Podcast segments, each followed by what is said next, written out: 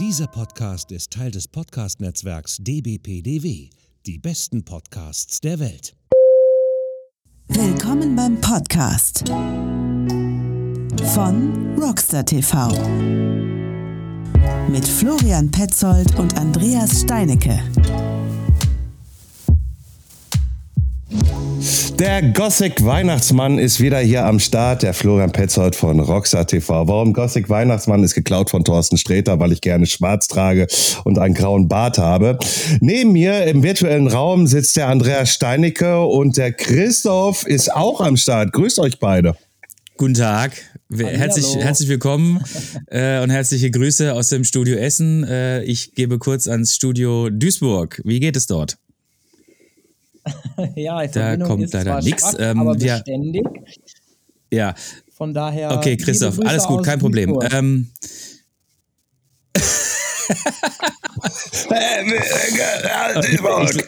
du, äh, pa, pa, pa, pass auf, pass auf heute mal kein langes Intro, weil wir haben mit unserem Gast vereinbart, dass wir eigentlich drei Folgen machen. Äh, und wir werden auch drei Folgen machen. Davon gehe ich ganz stark von aus, weil dieser Mensch, diese Person, diese Personalie hat, glaube ich, extrem viel zu erzählen. Und das kriegen wir einfach in 60 Minuten nicht unter. Und deswegen begrüße ich hier mit ganz großen Herzen und Freude. Hallo Rob. Hallo, Servus miteinander. Servus Rob, schön, dass du dabei bist. Ähm, wir müssen natürlich äh, unsere äh, verehrten Zuschauer und Zuschauerinnen, genau, wir, die gucken ja alle zu, Zuhörerinnen und Zuhörer mal so ein bisschen nochmal abholen, ähm, wer du eigentlich bist. Ähm, Rob, wenn du dich einmal ganz kurz in zwei Worten so ein bisschen vorstellen kannst, damit die Leute da draußen wissen, wer du bist. Genau, ich bin, äh, ich bin der Rob, Rob Herran. Ich bin ähm, ich bin Mountainbike-Profi seit äh, über 20 Jahren ähm, und äh, ja, lebe in München und heute als Ambassador für äh, Bolt unterwegs, IXS und einige mehr. Und äh, genau, habe ich seit vielen Jahren mir ein, ein schönes Leben irgendwie gebaut und geschaffen ähm, aus der, in der Mountainbike-Branche. Sehr schön, prima. Ähm, Du bist uns ja zugeschaltet mit äh, Kamera und Video und dergleichen und wir sehen das, das könnt ihr leider da draußen mhm. nicht sehen. Du sitzt da quasi in deinem eigenen Shop, ne? Du hast ja quasi, ähm, du bist ja nicht nur quasi Ambassador für äh, diverse Bike-Brands gewesen und aktuell für Bolt, sondern du hast auch quasi deinen eigenen Shop. Ähm, ist das jetzt, darf man sich das jetzt so vorstellen, dass der Rob da in München irgendwo äh, auch Bolt Cycles verkauft oder ähm, was ist das? Genau, also ja, genau, das ist, äh, es ist ein Shop. Ähm, es ist jetzt kein normaler Bike-Shop, wo man irgendwie ähm, jetzt irgendwie sieben Tage, sechs Tage in der Woche irgendwie einfach reinlatschen kann und ein bisschen stöbern. Ähm, es ist sehr, ein sehr persönlicher Raum, ein sehr privater, persönlicher Workshop, ähm, wo ich meine eigene Werkstattecke habe, wo ich hier eben einige ähm, ausgewählte Bolt-Bikes habe. Ähm, ich bin spezialisiert auf ja, High-End-Custom-Aufbauten ähm, um meinen Kunden irgendwie jeden Traum zu ermöglichen vom, vom, vom Traumbike. Ähm, man muss dazu halt einfach, äh, wie gesagt, ich habe keine festen Öffnungszeiten. Ähm, man muss bei mir halt einen Termin ausmachen und dann ähm, genau bespricht man, was, was der Kunde sich wünscht. Und dann äh, kriegt er von mir ein perfekt aufgebautes Traumbike hingestellt. Und ja, mal solche, solche Locations hatte ich eigentlich mit meinem ersten Mountainbike schon. Ich glaube, da werden wir dann auch nochmal drüber quatschen. Aber ich hatte schon immer so eigene Workshops, eigene Werkstätten, wie so eine, ja, so eine Man Cave irgendwie. Ähm, meine, wenn ihr mal ganz kurz, hier steht ein Schlagzeug, da ist meine Kaffeebar, ähm, da hinten ist die Werkstattecke, stehen ein paar Motorräder auch rum. Genau, also so sieht meine, und hier natürlich die Bikes, sind nicht alles meine, ähm, aber genau, so steht, so sieht mein meine Man Cave aus, mein Shop und ähm, ja, es ist so mehr so ein Community-Laden äh, auch. Ähm, ja, das war jetzt auch, denn jetzt seit, wann habe ich hier aufgemacht? Ähm, 2019, genau bin ich hier rein und ähm, genau, dann war das äh, natürlich so kurz vor Corona und dann war das für viele meiner Kunden und enge Freunde, engere Leute in meinem ganzen Kreis war das ein wichtiger Ort, wo man sich ähm, ja, connecten konnte. Und ähm, so ist da mehr ja, eine Community, äh, so, so ein Community Hub hier draus geworden, anstatt jetzt nur ein, jetzt ein klassischer Bike Shop.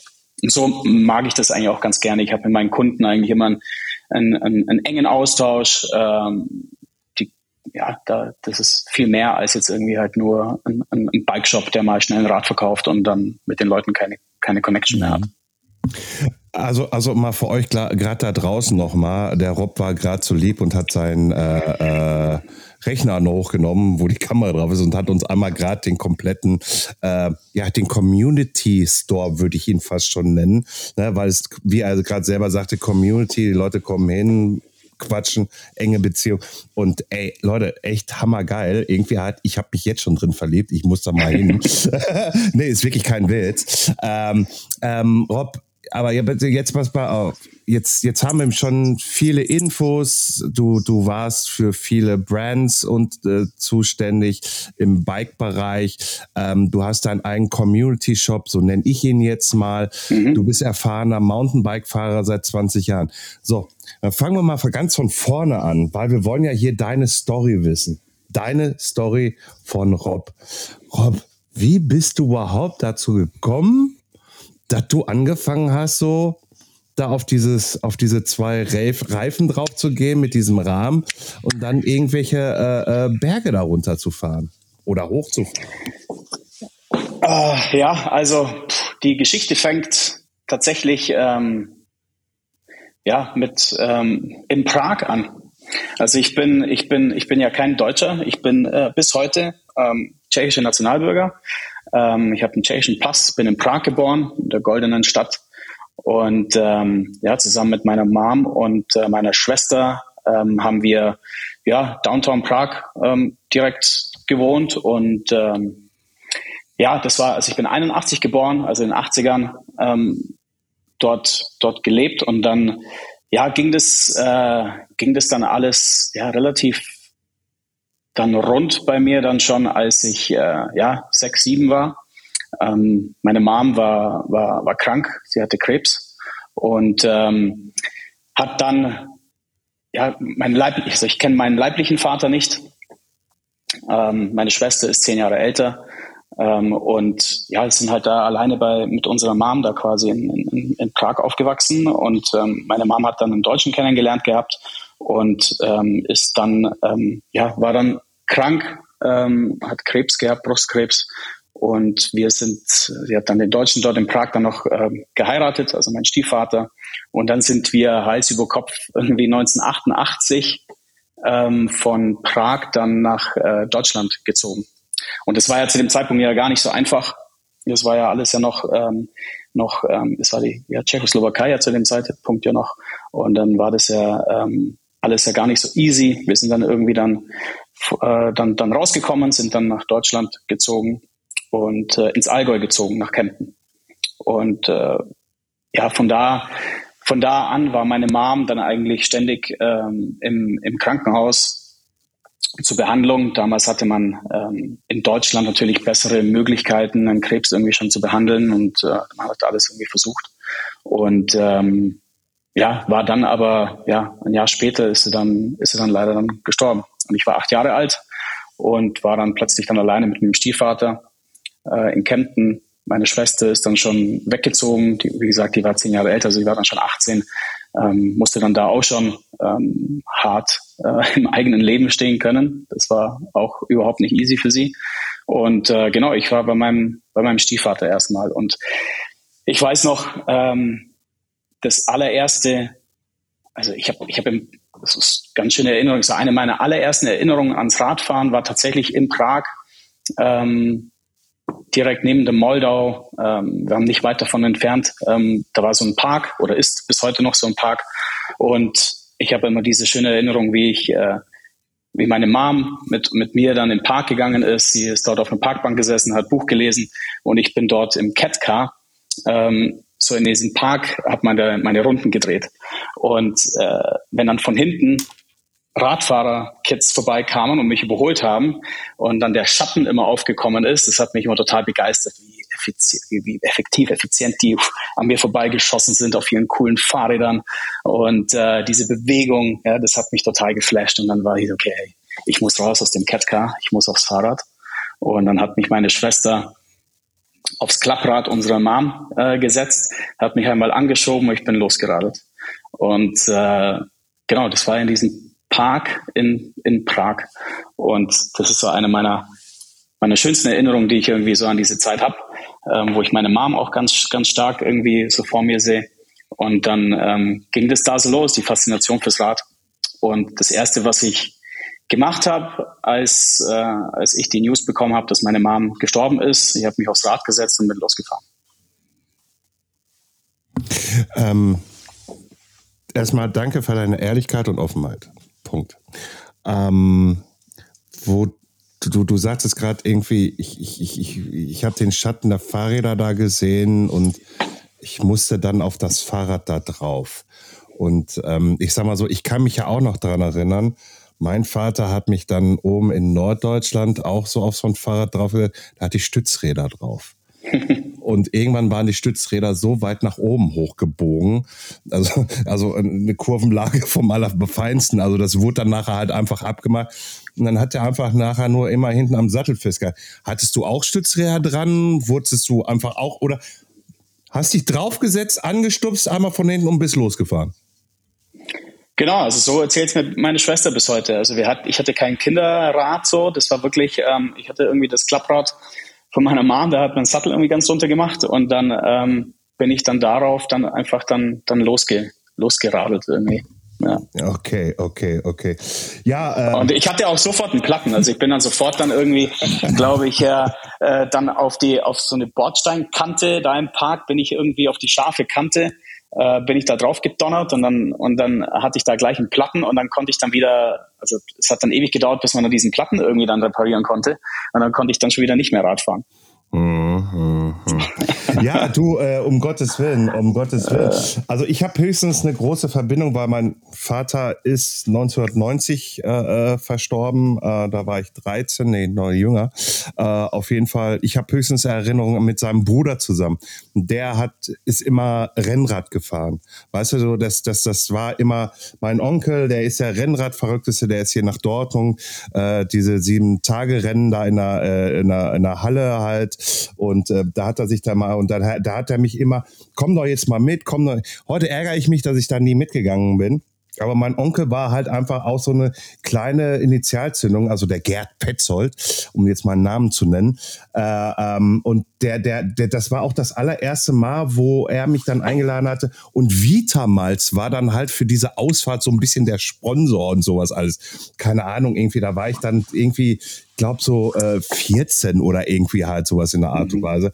Auf jeden Fall, das sind so die Steps bei mir, wie ich dazu gekommen bin. Ähm, deine Steps sind natürlich etwas traurig, aber du hast ja gerade selber gesagt, du hast ein schönes Gefühl, wenn du dann dich daran erinnerst, dass du das Fahrrad von deiner Mutter äh, benutzt ähm, und da drauf ist. Das hilft auch Fahrradfahren, oder? Ja, also genau, für mich war dann, wie gesagt, ähm, das Erste, was ich gemacht habe, als ich äh, dann dann die Info bekommen, dass meine Mom dann irgendwie dann leider dann gestorben ist. Also ich habe mich dann, ich habe dann so ein BMX bekommen gehabt, als wir in Deutschland waren. Und ich habe mich auf mein BMX gesetzt und bin erstmal einfach losgeradelt irgendwie. Und das war für mich, ja, da konnte ich den Kopf einfach frei kriegen. Und ähm, das war für mich unheimlich wichtig, eigentlich immer zu mir selbst zu finden, in mir selber irgendwie Ruhe zu finden ähm, und äh, Freiheit zu spüren. Ja? Und das war immer so der Antrieb, irgendwie diese, das, das Fahrrad war für mich immer, immer der Antrieb, irgendwie Neues zu sehen und äh, auf andere Gedanken zu kommen. Ich denke mal, das ähm, spiegelt sich ja in deiner Vita bis heute wieder. Und ähm, ich glaube, wir alle, wie wir jetzt hier da sitzen, Christoph hat uns leider zwischenzeitlich verlassen. Seine Internetverbindung ist wirklich zu schlecht gewesen. Ähm, aber ich glaube, so wie wir alle hier sitzen, können auf jeden Fall bestätigen, dass Fahrradfahren nicht nur gut für den Körper ist, sondern auch gut für den Kopf ist, ne? also für die Seele. Also dieses äh, in der Natur fahren, egal welche Sport, äh, Sportart man beim Fahrradfahren nachgeht, ist immer eine gute Geschichte. Aber du hast dann irgendwann auch für dich dann relativ schnell oder erklärst uns vielleicht ähm, beschlossen, dass dieses Fahrradfahren halt nicht nur irgendwie ähm, oder vielleicht ist das auch äh, entsprungen aus deiner, aus deiner Erfahrung halt, wie gesagt, ähm, mit dem frühen Tod deiner Mutter, dass das Fahrradfahren halt nicht nur einfach nur ein Sportgerät ist, sondern halt auch dir sozusagen, ja, eine Art Lebensinhalt bietet, ne? Oder vielleicht in Zukunft auch eine Art Lebensinhalt. Oder, oder, oder, oder vielleicht, sorry, aber es ist nicht böse gemeint, oder sogar den Therapeuten ersetzt, irgendwie halt, äh, wo man, wo man sich dann draufsetzt, irgendwie halt sagt, und nachher ist der Kopf wieder halt frei. Ich habe, konnte mich sammeln und, und, und halt einfach alles. Ja, und wieder klare Gedanken fassen. Ja, also genau, das war definitiv für mich ähm, dann vor allem in den Folgejahren. Die, die Situation wurde leider nicht besser, die wurde eher beschissener. Ähm, genau, da äh, war das eigentlich umso, umso wichtiger dann das Rad. Also ich bin, nachdem dann meine Mom dann gestorben ist, war ich dann eben bei meinem Stiefvater, ähm, der übrigens, ähm, genau, vielleicht, weiß nicht, ob ihr das noch wisst, aber ich hieß ja nicht immer äh, Robert äh, Herran, sondern ich hatte einen anderen Nachnamen viele Jahre. Ähm, ich hieß ja äh, Robert Jauch. Also mein Geburtsname ist Robert Herran, meine Mutter war eine Herranobber und mein Stiefvater war der, war der Jauch und ähm, hat nichts mit dem Jasper zu tun. Ähm, und das war ähm, eben dann so durch den Kopf, ging mir gerade so durch den ja, Kopf. Ja, genau. Äh, nein. Ähm, und ähm, genau, und da, da ähm, ja, eben durch die Hochzeit, ähm, dass meine Mom ihn geheiratet hatte, habe ich dann natürlich äh, dann den Namen auch mitbekommen und so hieß ich irgendwie Robert Jauch und daher kam dann auch der Spitzname Rob J. viele Jahre später. Aber genau, ähm, jedenfalls, ähm, genau, war ich dann eben bei meinem Stiefvater, nachdem, also dann alleine, nachdem äh, meine Mama gestorben ist. Und es war dann eben auch keine schöne Zeit. Also der, ähm, ja, das war dann recht schnell, wo er mich dann ähm, ja auch geschlagen hat und ähm, mich dann erstmal Internat abgesetzt hat. Ähm, war dann nur an den Wochenenden dann irgendwie zu Hause, hatte dann schon eine neue Frau dann kennengelernt, ähm, die hart die hatte eine Tochter, die war 15 und äh, die ist da schon irgendwie äh, mit äh, Bomberjacke, Springerstiefel und so weiter, kahl geschoren und dann irgendwie dann da bei uns dann zu Hause dann eingezogen. Äh, also da war es auch ganz klar, um was da irgendwie ging. Und ähm, da musste ich dann auch recht schnell dann irgendwie weg. Und äh, genau, den Wochenenden eigentlich nur Horror erlebt, eingesperrt im Zimmer, verprügelt, konnte nicht aufs Klo, was weiß ich. Ähm, war einfach echt äh, Horror. Und Gott sei Dank das Internat, wo ich war, hat davon dann irgendwie Wind bekommen. Die haben gemerkt, dass wenn ich dann immer unter der Woche dann bei denen war, dass ich da irgendwie äh, blaue Flecken und dass das irgendwie nicht so cool war. Und dann hat sich das Jugendamt da eingeschaltet und hat eben meinem Stiefvater das Sorgerecht entzogen. Und ich kam dann in ein Waisenhaus. Und äh, das war, ja, war natürlich heavy, da erstmal ähm, ja, von es ging alles so schnell. Also das alles, was ich euch gerade erzählt habe, war innerhalb von eineinhalb, zwei Jahren. Ja, mit zehn bin ich ins Waisenhaus gekommen. Mit acht ist meine Mom gestorben. Und es ging alles wahnsinnig schnell in so einem Alter. Ich, ich müsst ihr euch vorstellen, ich bin ja nach Deutschland gekommen. Erste Klasse war noch in Prag. Bin dann direkt nach Deutschland in die zweite Klasse gekommen. Ich konnte ja kein Deutsch. Musste erstmal Deutsch lernen. Ähm, alles äh, in der Schule überhaupt klarkommen.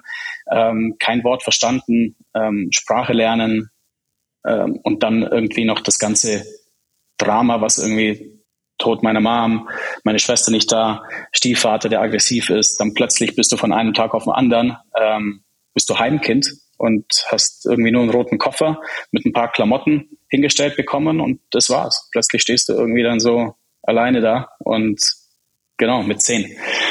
Und das war natürlich schon ähm, so eine Zeit, die, die ähm, bist im Heim und gut, wie kann man sich das vorstellen? Das ist, ähm, das sind so, ja, das war eine katholische Waisenhausstiftung. Ähm, jede Gruppe, da waren so vier Gruppen, eine, jede Gruppe hatten ungefähr so zehn Kinder, fünf Jungs, fünf Mädels, von Kleinkindalter bis pubertierende 16-, 17-Jährige.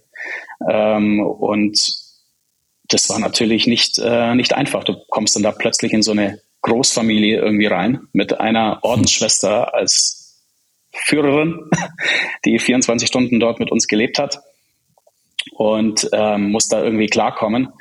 Ähm, jetzt ist es natürlich auch so, dass viele der oder eigentlich die meisten Kinder, die dort in dem Waisenhaus sind äh, oder waren, jetzt nicht in dem Waisenhaus sind, weil sie Waisen sind, weil sie wirklich ihre Eltern nicht mehr haben, sondern sind halt eben die Kinder dort, weil sie aus kaputten Familien äh, dorthin gekommen sind, ja, wo, wo man als Kind vielleicht viele Jahre Aggressionen erlebt hat, wo man missbraucht wurde, wo man misshandelt wurde, wo man ähm, ja in einer Familie ist, wo Alkohol jeden Tag und Drogen vielleicht eine Rolle gespielt haben und so weiter und das vielleicht viele, viele Jahre äh, lang. Und dann haben die Kinder dort äh, ja viele eine viel traumatisierende Vergangenheit gehabt, als ich sie vielleicht hatte. Ja, ich hatte bis zu dem Zeitpunkt zumindest, bis meine Mom gestorben ist, hatte ich eigentlich nur Liebe erfahren und äh, war da, das verstehe ich auch heute erst, wo ich selber Papa bin, wie wichtig diese Jahre sind und was man einem Kind in der Zeit irgendwie mitgibt und ähm,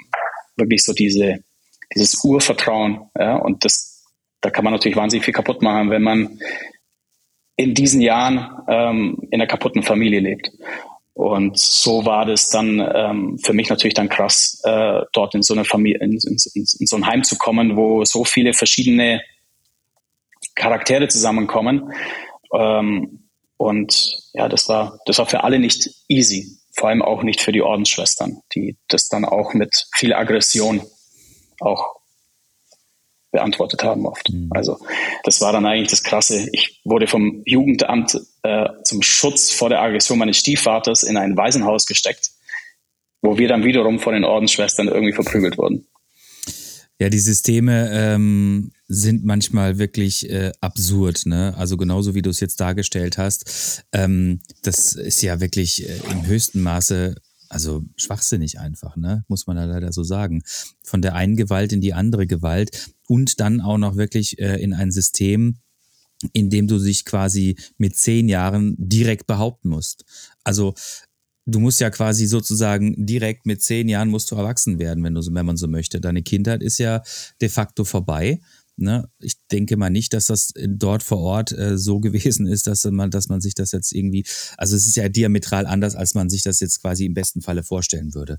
So und Jein, jein. Also es ist, es ist, also man darf das jetzt auch nicht, also das war keine geschlossene Einrichtung. Wir gingen alle auf ganz normale Schulen. Je nachdem, wie gut man war, ging man dann auch auf, auf bessere Schulen.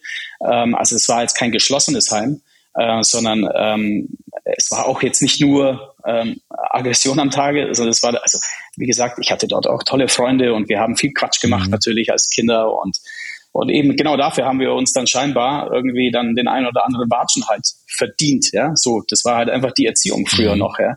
Ähm, aber genau, es war, wir hatten dort schon eine Kindheit, wir konnten dort viel spielen, wir hatten dort eine tolle Sport- und Turnhalle, wir hatten dort ähm, Fußballplätze und draußen Basketball, Tischtennis, alles. Also wir waren, äh, es gab auch kein Internet logischerweise damals, es war alles nur, ey, wir sind von der Schule nach Hause gekommen. Es gab eine Hausaufgabenzeit, einfach wirklich so eine Lernzeit, eine Stunde. Ähm, da war halt aber auch Disziplin, ja. Da, wurden, da wurde uns auch viel geholfen, irgendwie, dass wir, dass wir dort irgendwie unser Shit erledigen. Und dann sind wir raus. Wir waren dann stundenlang jeden Tag draußen, egal bei welchem Wetter. Ähm, da hat es einen kleinen Hügel dort und da konnte man irgendwie runterrodeln und was. Es ist ein toller, riesengroßer Garten. Ähm, also es war, oder es ist bis heute eigentlich äh, eine, eine gute Einrichtung. Ja? Und ich man muss eigentlich dankbar sein. Es war auch, das habe ich dann natürlich damals auch gecheckt, das war für mich auf jeden Fall die bessere Option, dort aufzuwachsen, als irgendwie in so einem Haushalt wie bei meinem Stiefvater mit einer rechtsradikalen äh, Frau und Tochter. Ähm, das war allemal für mich besser. Und aber ja, wie du sagst, man musste dann sehr schnell erwachsen werden. Man musste sehr schnell ähm, für sich ein einen Kompass haben. Und das ist das, was mir meine Mom Gott sei Dank irgendwie auf den Weg gegeben hat. Ich hatte irgendwie recht schnell, einen, oder ich hatte zu dem, in dem Alter schon einen guten Wertekompass. Und ich hatte in der ganzen Heimzeit, ich hatte nie irgendwas mit Alkohol, mit Drogen, mit irgendwie kriminellen Sachen oder so zu tun. Das konnte man von vielen anderen Kindern nicht behaupten, aber ich war da so, bin ich da immer ferngehalten von irgendwelchen Sachen, die mich irgendwie in Ärger bringen konnten, hat mich auch nie interessiert, weil das Einzige, was mich wirklich interessiert hat, war Sport. Also das war mein Filter. Ähm, und wie gesagt, das Fahrrad, um wieder den, den roten Faden zu bekommen, das Fahrrad war tatsächlich für mich so das, das, was mich, äh, was, was für mich ein Ticket nach draußen war. Das war, ich konnte mich aufs Rad hocken und ich konnte die umliegenden Trails entdecken. Ich habe dann dort irgendwie mit dem Hausmeister in der Werkstatt immer irgendwelche Räder, die wir im Heim dann irgendwie gespendet bekommen hatten, haben wir irgendwie hergerichtet und dann hatte ich irgendwie wieder was zum Fahren, irgendwelche klapprigen Dinger. Und das war äh, für mich immer so, ich musste halt immer irgendwie ein Rad haben. Dann bin ich dort ums Heim immer Rennen gefahren und habe mir irgendwelche Schanzen gebaut und was weiß ich. Das war halt so für mich, ähm, das war mein Hobby. Ja. Neben dem, dass ich viel dort geturnt habe und geklettert und was weiß ich alles. Ja. Also Sport war für mich schon immer das Element, wo ich ähm, abschalten konnte, das, ja, das mein Therapeut war. Also nicht nur das Fahrrad, sondern Sport im Allgemeinen. Mhm. Und ohne dem wäre ich dort wahrscheinlich tatsächlich irgendwie auf falsche Bahn gekommen oder dann irgendwie durchgedreht. Wie lang warst du dann in dem, in dem Heim? Ähm, ja, bei mir ging das dann eben dann sehr schnell mit dem dass ich erwachsen werden muss. Ähm, und so war ich, also offiziell ähm, war ich äh, betreut quasi in Verlängerung des Heimes, dann bis ich meine Ausbildung fertig hatte, ähm, also bis 21. Ähm, aber ich habe schon mit 16 hatte ich schon meine eigene Wohnung ähm, und bin quasi äh, aus dem Heim ausgezogen, erst im innenbetreuten Wohnen. Die hatten dort so ein, ja, ganz oben Dachgeschoss, äh, so, so eine Art Penthouse, hört sich toller an, äh, als es war, aber das war halt genau so eine WG eigentlich, ähm, wo man dann gelernt hat, dann, äh, ja, selbst, musste man selber kochen, musste sich selber organisieren, selber seine Einkäufe machen. Und ähm, genau, ich bin dann eben ja, ich habe damals meine Hauptschule erstmal gemacht, äh, gemacht, dann bin ich weiter auf, äh, auf eine Wirtschaftsschule, Realschule gegangen und hatte dann da zu dem Zeitpunkt dann eben schon eine eigene, eine eigene Wohnung und mit 16, 17 dann schon irgendwie dann ausgezogen ins außenbetreute Wohnen und genau, und da, da war dann schon das Mountainbike dann schon natürlich ein großer Faktor, weil zu dem Zeitpunkt bin ich, genau, ich bin dann eben mit, ja, hatte dann schon äh, mit, mit 14, 15 habe ich angefangen, ähm, in den Ferien so, so, so Ferienjobs zu machen, mir mein eigenes Geld zu verdienen und habe da mir Kohle angespart für mein, für mein erstes Mountainbike. Mhm. Und also, ja, wie gesagt, ich bin jetzt nicht in einer Familie groß geworden, wo der Sport gelebt wird, so wie es jetzt meine Kinder irgendwie äh, machen können, sondern ich, ich wollte Mountainbike fahren. Ich habe die Mountainbike-Magazine, das Bike-Magazin, ich habe wirklich das Bike-Magazin von meinem Taschengeld gekauft und das auswendig gelernt. Das war meine Bibel. Ja. Und da war so, ja, klar, also die 90er, Ende 90er Jahre, ähm, das war natürlich die goldene Zeit des Mountainbikens. Und das war natürlich ganz toll, die ganzen World Cup-Fahrer und alles und der, der, der, ganze Einfluss, der durchs BMX reinkam, das, äh, das fand ich natürlich sensationell genial und dann musste halt so ein Mountainbike her. Und dann äh, ja über eine Connection, ich bin da, damals Bogensport gemacht, ein Bogenschützenverein gewesen und dort hatten äh, welche einen, einen Fahrradladen und konnte dann dort äh, über die dann mein erstes mir, mein, mir mein erstes Mountainbike kaufen auf Pump. Also ich hatte irgendwie 800 Mark und oder 600, 700 Mark oder sowas hatte ich mir angespart gehabt und den, Lenk, den, den Rest konnte ich dann äh, dann abstottern. Das hat 1500 Mark damals gekostet. Das war ein Mongoose Stahlrad. Ich wollte unbedingt einen Mongoose haben, weil damals äh, ja, Brian Lopes war Four-Cross-Weltmeister auf Mongoose und ich musste unbedingt einen Mongoose haben. Und dann habe ich mir dann das, das Bike dann gekauft und das war dann, hat zu ganz, ganz viel Ärger geführt, weil ich habe natürlich die Erzieherinnen äh, und so die Heimleitung natürlich nicht gefragt. Ich habe mir das dann einfach dann, äh, dann geholt mit 15 und das war natürlich ein Riesendrama, dass sich da so ein 15-Jähriger so ein teures Ding kauft und äh, ohne zu fragen und sich verschuldet. Und dann ich gesagt, hey, dann wollten die, dass ich das zurückgebe. Ich habe das, ich hab gesagt, ihr könnt mir alles wegnehmen, aber das Rad gebe ich nicht her, weil ich werde Mountainbike-Profi. Das war für mich, das war für mich klar. Und dann, äh, genau, habe ich das dann so abgestottert und äh, durch Ferienjobs äh, beim Isolierer und was weiß ich. Also ich habe allerhand Sachen irgendwie in den Ferien gearbeitet, um mir Kohle zu verdienen, um das Rad abzuzahlen. Und bin eigentlich mit dem ersten Mountainbike damals dann schon, habe ich angefangen, Rennen zu fahren. Und ähm, ja, so ging das dann, dann eben mhm. los. Äh, kurze ja. Frage, was hast du für eine Ausbildung gemacht? Genau, ich habe dann eben meine, meine, meine Wirtschaftsschule äh, beendet. Also hatte ich ein, ähm, genau, habe dann Wirtschaftsschule äh, fertig gemacht und bin dann ähm, Groß- und Außenhandelskaufmann geworden. Genau, und das war ja kaufmännische Ausbildung, ähm, bei, einem, bei einem Baubeschlaghandel. Also war jetzt nicht ein Thema, das mich groß interessiert hat, aber es war eine gute Ausbildungsstelle und ähm, ja, hab das, das war natürlich dann auch viel Druck, auch vom, vom, vom Kinderheim aus. Die wollten natürlich, dass ich so schnell wie möglich mir mein eigenes Geld verdiene. Ähm, die wollten eigentlich auch gar nicht, dass ich äh, auf eine weiterführende Schule gehe, sondern dass ich mit meinem Hauptschulabschluss irgendwie zufrieden bin und dann, ähm, dann, äh, ja, äh, dann schon ausziehe und dass da wieder Plätze frei werden und Gelder frei werden oder wie auch immer. Aber das hat denen irgendwie dann gar nicht gepasst. Aber zu dem Zeitpunkt habe ich dann in einem anderen Fahrradladen, habe ich dann ähm, welche kennengelernt, die einen anderen Bikeshop hatten in Kempten. Und die, ähm, da durfte ich dann, ja, so, ja, meine ersten Jobs in einem Bikeshop machen.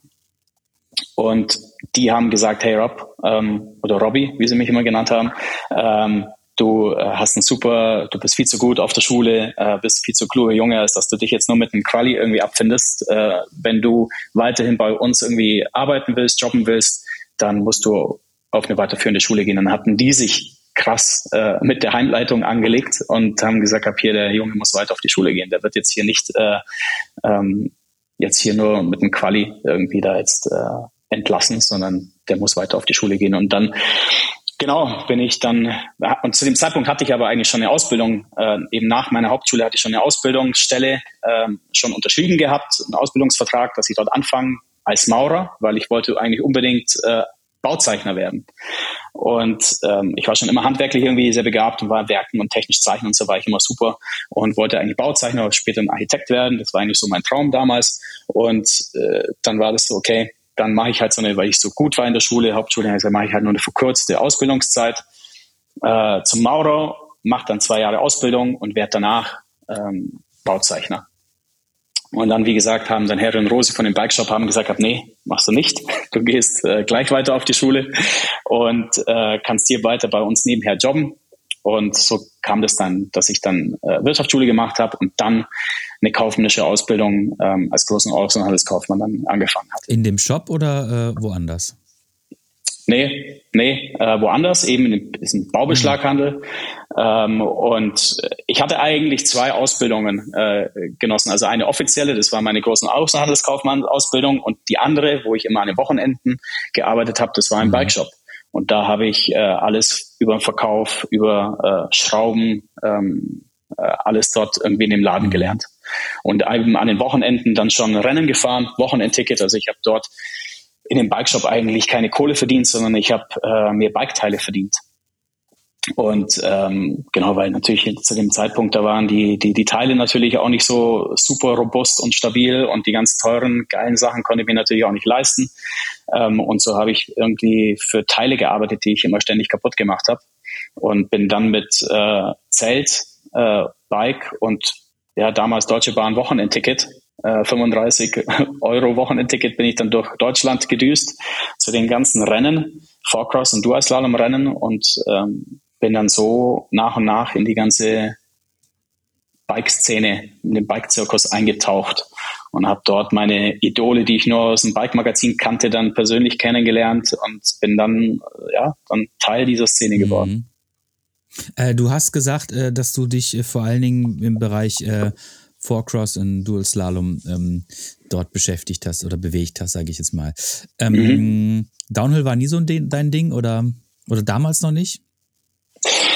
Also A, konnte ich es mir nicht leisten finanziell, war natürlich viel, viel teurer und B, ähm, ich hatte natürlich schon auf ein paar Rennen, ähm, wo beides stattgefunden hat, dann auch so ein bisschen was mit der, mit der Downhill-Szene in Berührung. Also bin ich da in Berührung gekommen und ich muss sagen, das war für mich ähm, in den Jahren eine Szene, mit der ich nichts zu tun haben wollte.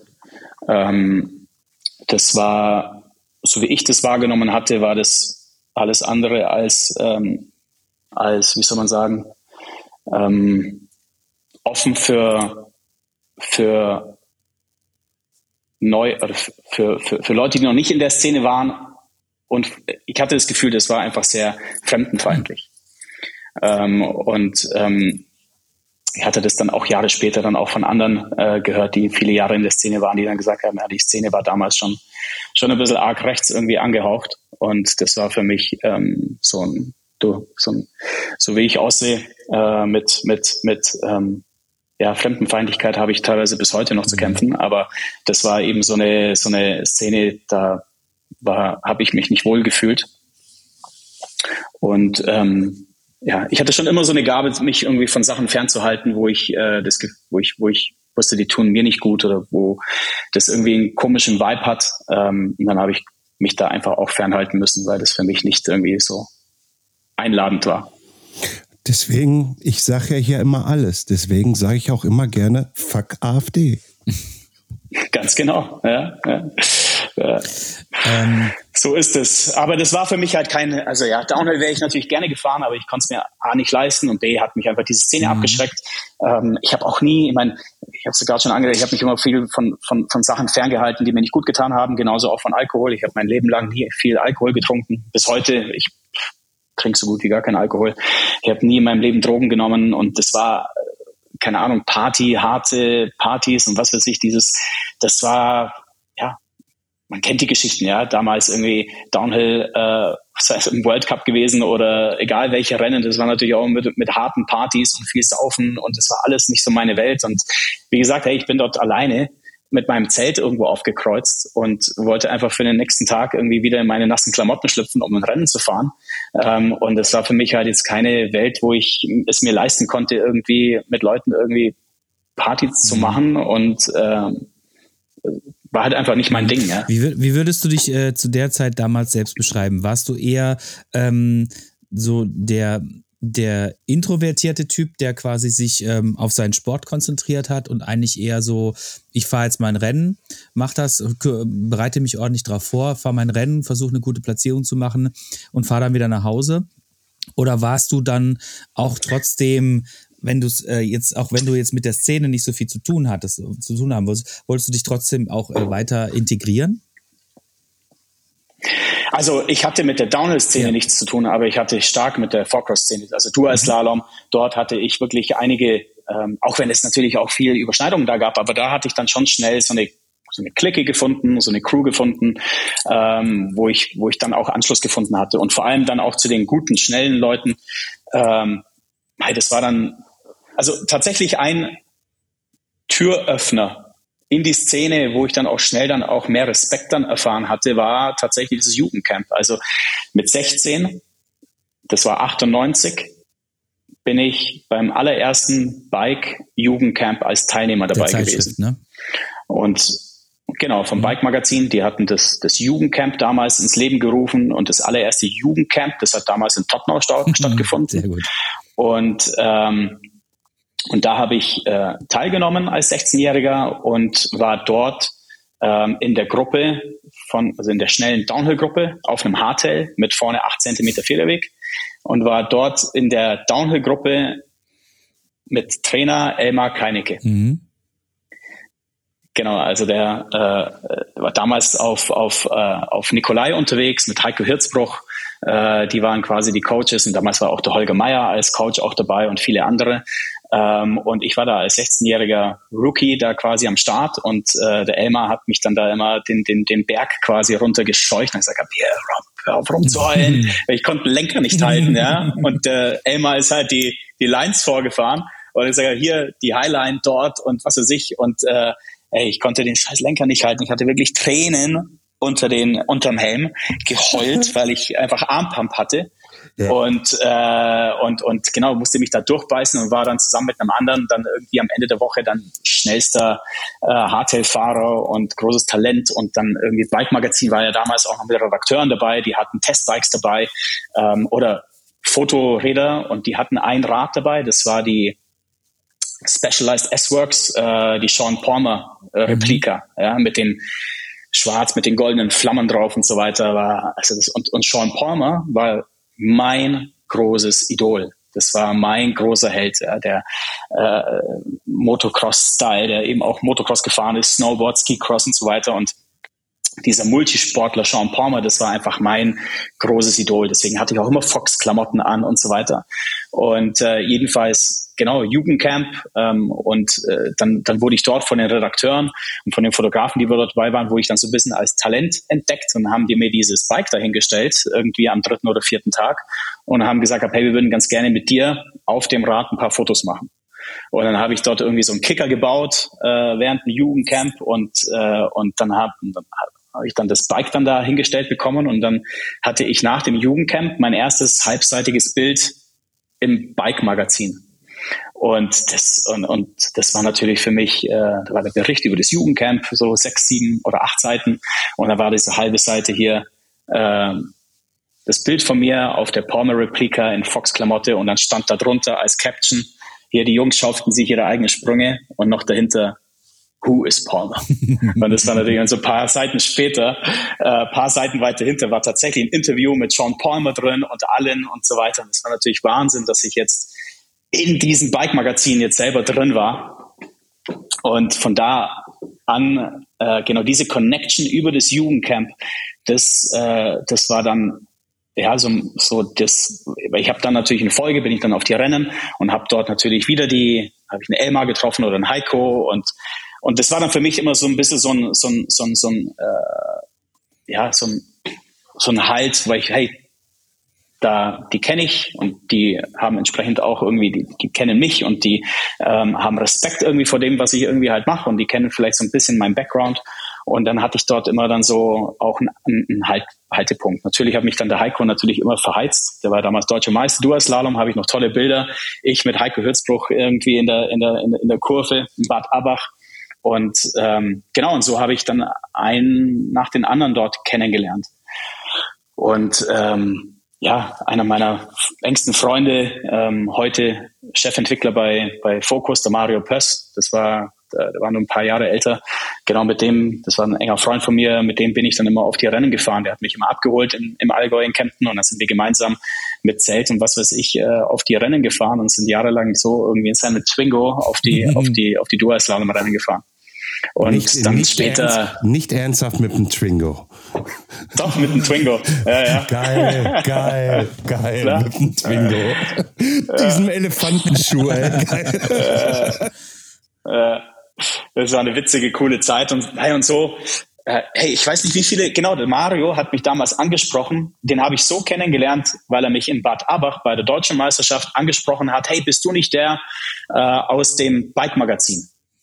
Also von diesem Bild, ich war 16, von diesem Bild vom Jugendcamp hat er mich angesprochen, hey, bist du nicht der aus dem Bike-Magazin? Weil das war damals, ich, das war so ein Sprung. Und zu dem Zeitpunkt ist ja hier in Deutschland ja irgendwie kaum, kaum einer auf dem Mountainbike irgendwie so richtig gesprungen in dem Alter.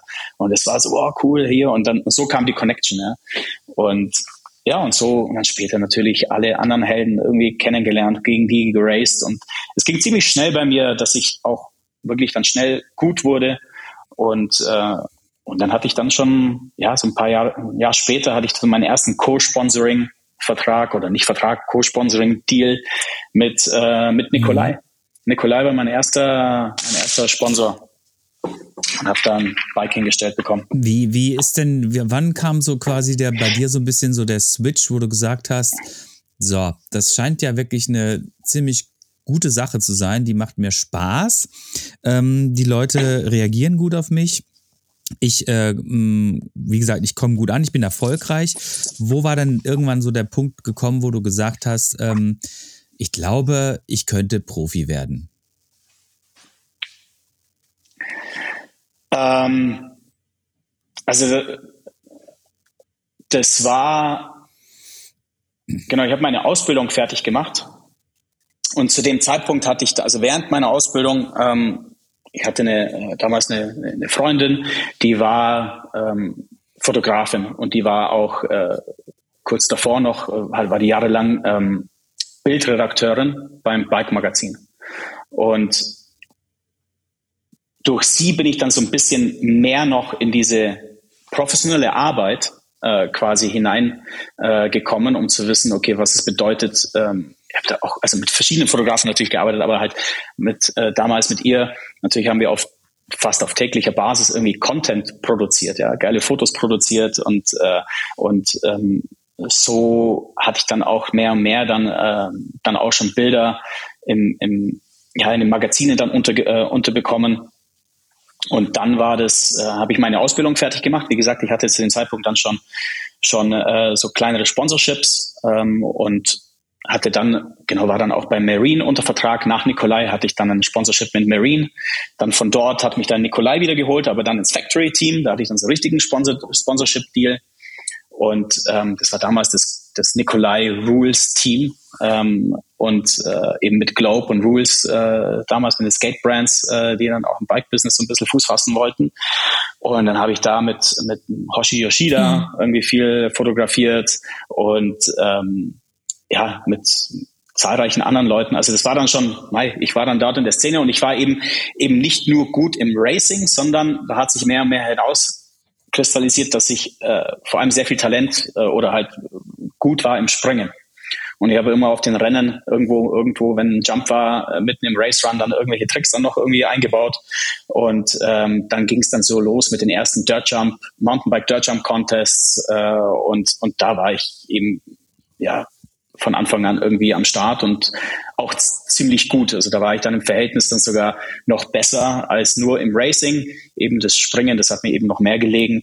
Und dann ging es da ziemlich mit großen ähm, ja, mit großen Schritten dann Richtung krasse Sponsorship-Deals und ich habe dann eben meine Ausbildung fertig gemacht und äh, dann war eben die Frage, ob ich dann übernommen werden soll oder nicht und das war natürlich für mich so, hey, meine Ausbildung fertig, euch werde ich sicherlich nie wiedersehen. Äh, servus, das war auch so eine Welt, mit der ich auch, ich fühlte mich da, das war ein Bürojob und ich fühlte mich dort irgendwie wie so ein Löwe im mhm. Zoo.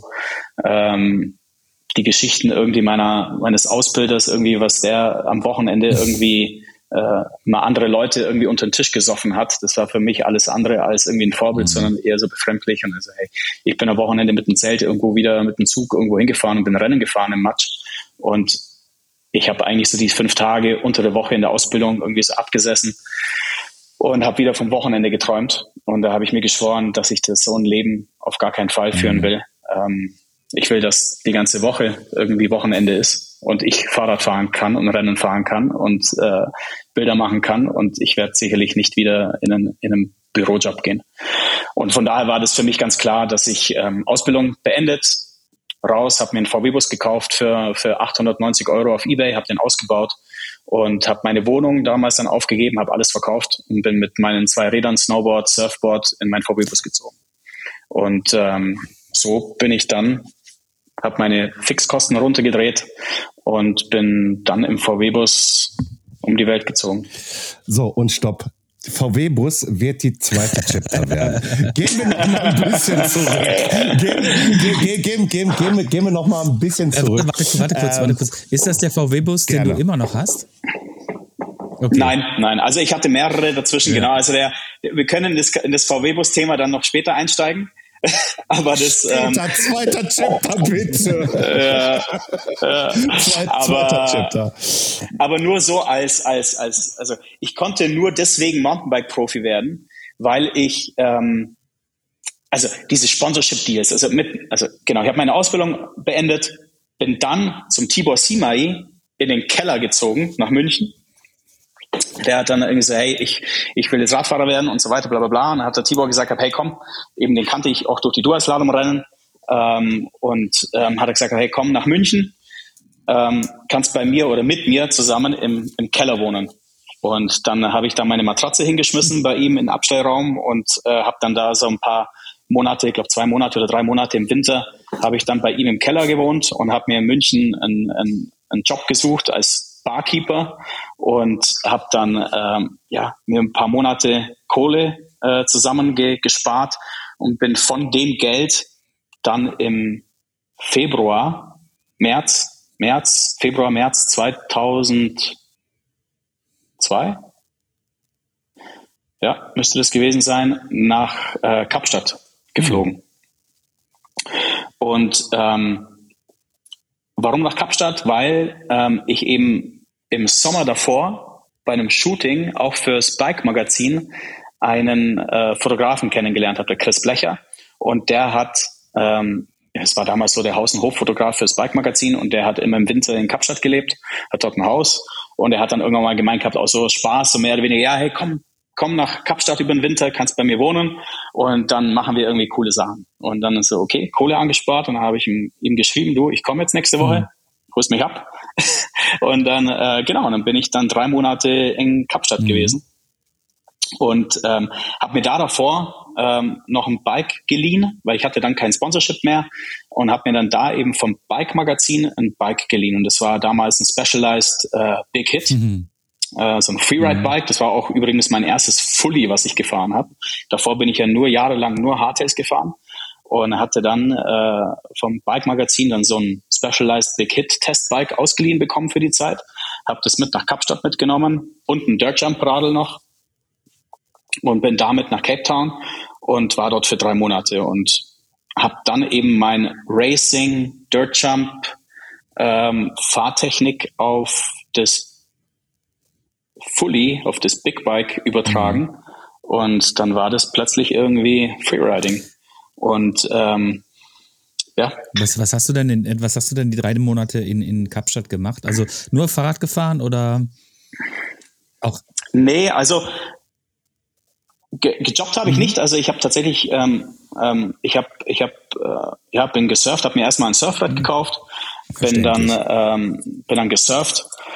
Und und halt Rad gefahren und habe mich dort connected mit der lokalen Szene eben in einem Surfshop. Das war ja auch eine coole Geschichte in einem Surfshop, wo ich mir mein Surfbrett gekauft habe, habe ich dann mit dem Verkäufer, mit dem Karl, äh, hab- habe ich kennengelernt, mit dem gequatscht und dann hat sich rauskristallisiert, dass er auch Mountainbiker ist.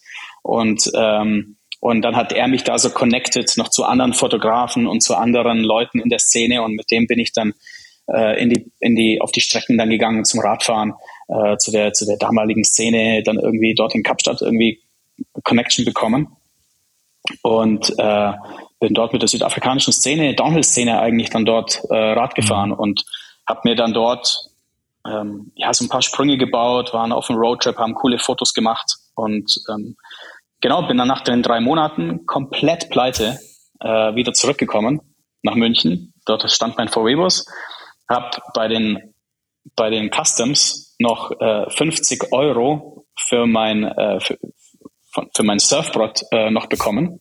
Und das waren die letzten 50 Euro, die ich in der Tasche, äh, Tasche hatte. Und ich bin genau ein paar Tage zuvor zurückgekommen, bevor vor dem 1. Mai oder sowas, also Ende April, und habe für die 50 Euro mir mein VW-Bus vollgetankt, bin mit der letzten Kohle, mit dem letzten Sprit an den Gardasee gefahren zum Bike Festival, hatte eine Mappe vorbereitet mit den ganzen Kapstadt-Fotos.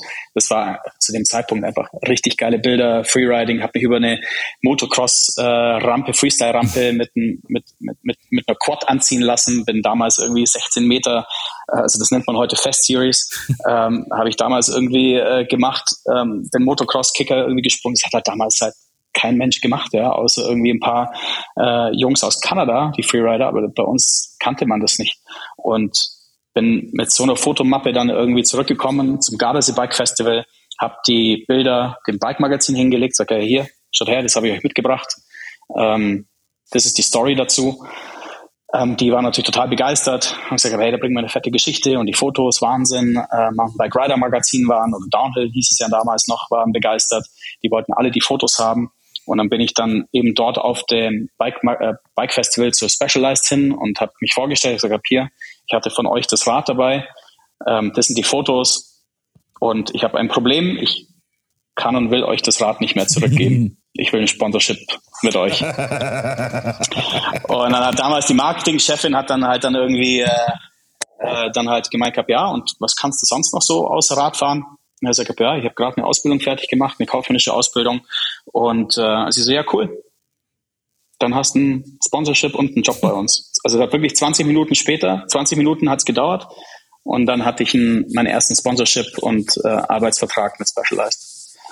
Und ähm, das war ein paar Wochen später hatte ich meinen, hatte ich äh, einen Geschäftswagen, nagelneuen T4 Multivan, ähm, Karre voller Bikes, äh, eine Tankkarte und einen Job als im Marketing äh, bei Specialized und hab, ähm, war dann gleich in den USA, habe dann die SBCU, die Specialized Bicycle University, so ein Schulungsprogramm für Händler, ähm, dann nach Deutschland geholt, habe Händler besucht ähm, und bin nebenher eben Rennen gefahren. Ähm, und das war quasi so ein Mix-Stil aus Marketing und, äh, und Athlet sein. Wie alt warst du da? Ähm, 22. Nicht schlecht. Ja. Alter, wie geil ist das denn bitte irgendwie? Ich fahre mit, ich, ich, ich, also jetzt, jetzt bitte nicht falsch verstehen, ne? ich schieße ein paar Fotos in Kapstadt, komm mit dem letzten Geld, was ich noch habe, irgendwie über den Teich hinweg äh, wieder nach München, kriegt sie noch 50 Euro für mein, für mein, äh, äh, wollte ich schon sagen, Snowboard, für mein Surf- Surfboard Surfbrett.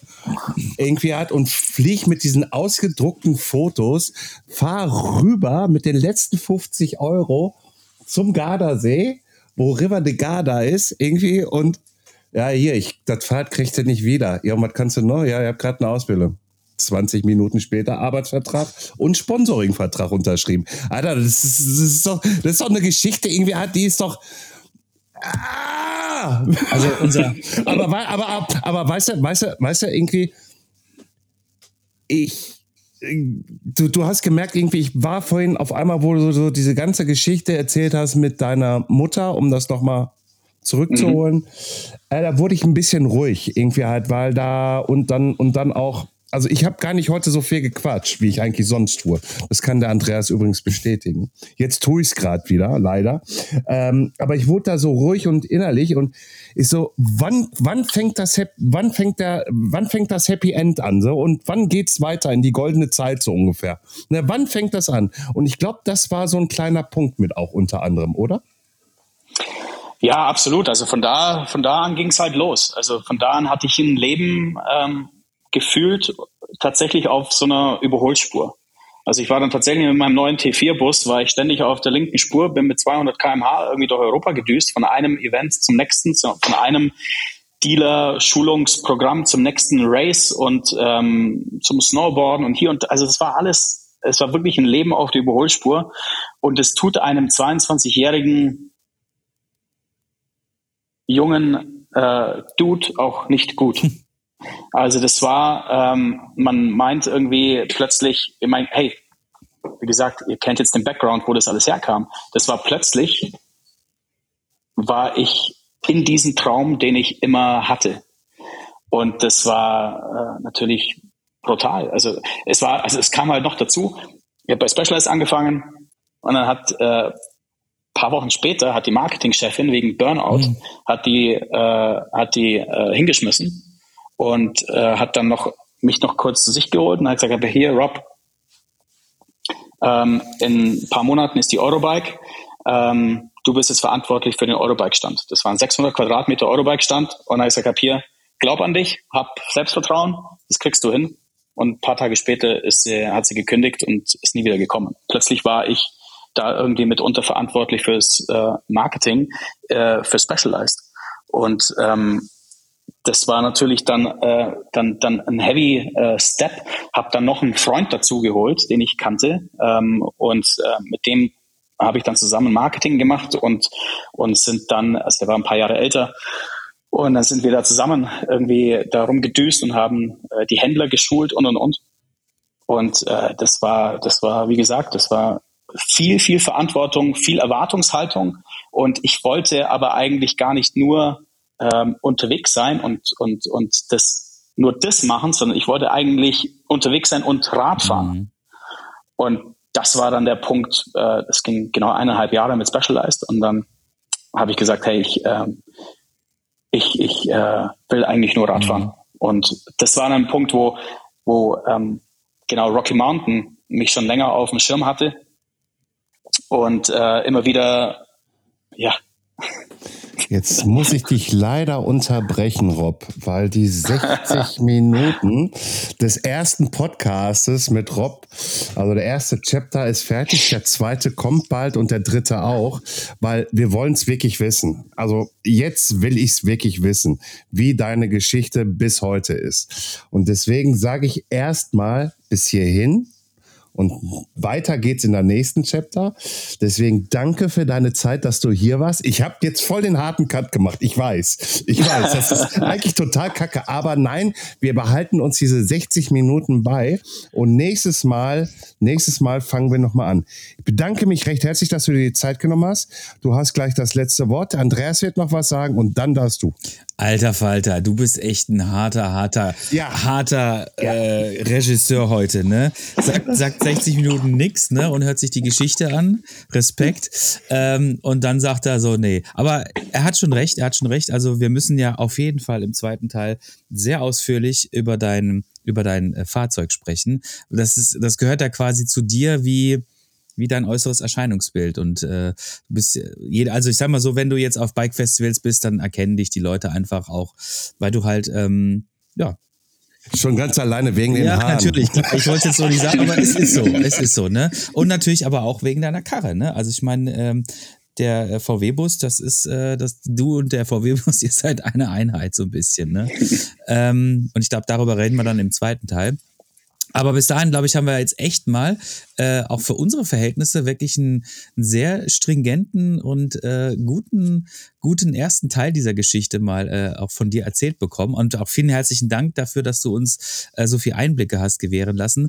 Ähm, da noch kurz äh, eine Fußnote. Ich ähm, habe das äh, schon mal von dir quasi erfahren. Und zwar gab es vor fast zehn Jahren, gab es beim Bayerischen Rundfunk gab's eine, eine Dokument Dokumentation über dich und äh, mit dem Namen, ähm, wie hieß das nochmal, ähm, Fliegen lernen oder irgend sowas. Fliegen ohne Fliegen Flügel. ohne Flügel, genau. Fliegen ohne genau. Flügel. So, und ähm, ich weiß nicht, ehrlich gesagt, ich habe vorhin äh, mal kurz äh, noch äh, geguckt, ob man die noch findet, habe aber leider jetzt irgendwie keinen Link gefunden. Ich werde auf jeden Fall nochmal schauen, ob wir den nochmal finden, weil das ist nämlich genau das quasi, was du uns jetzt in den 60 Minuten so ein bisschen erzählt hast, nämlich deine Anfangsgeschichte. Ähm, natürlich bis 2012 dann und in 45 Minuten vom Bayerischen Rundfunk noch ein bisschen anders geschnitten, aber es ist mehr oder minder genau das, was du halt so erzählt hast. Und ähm, das möchten wir natürlich unseren ähm, Zuhörern auch nicht ähm, vorenthalten. Schauen wir mal, ob wir das noch finden.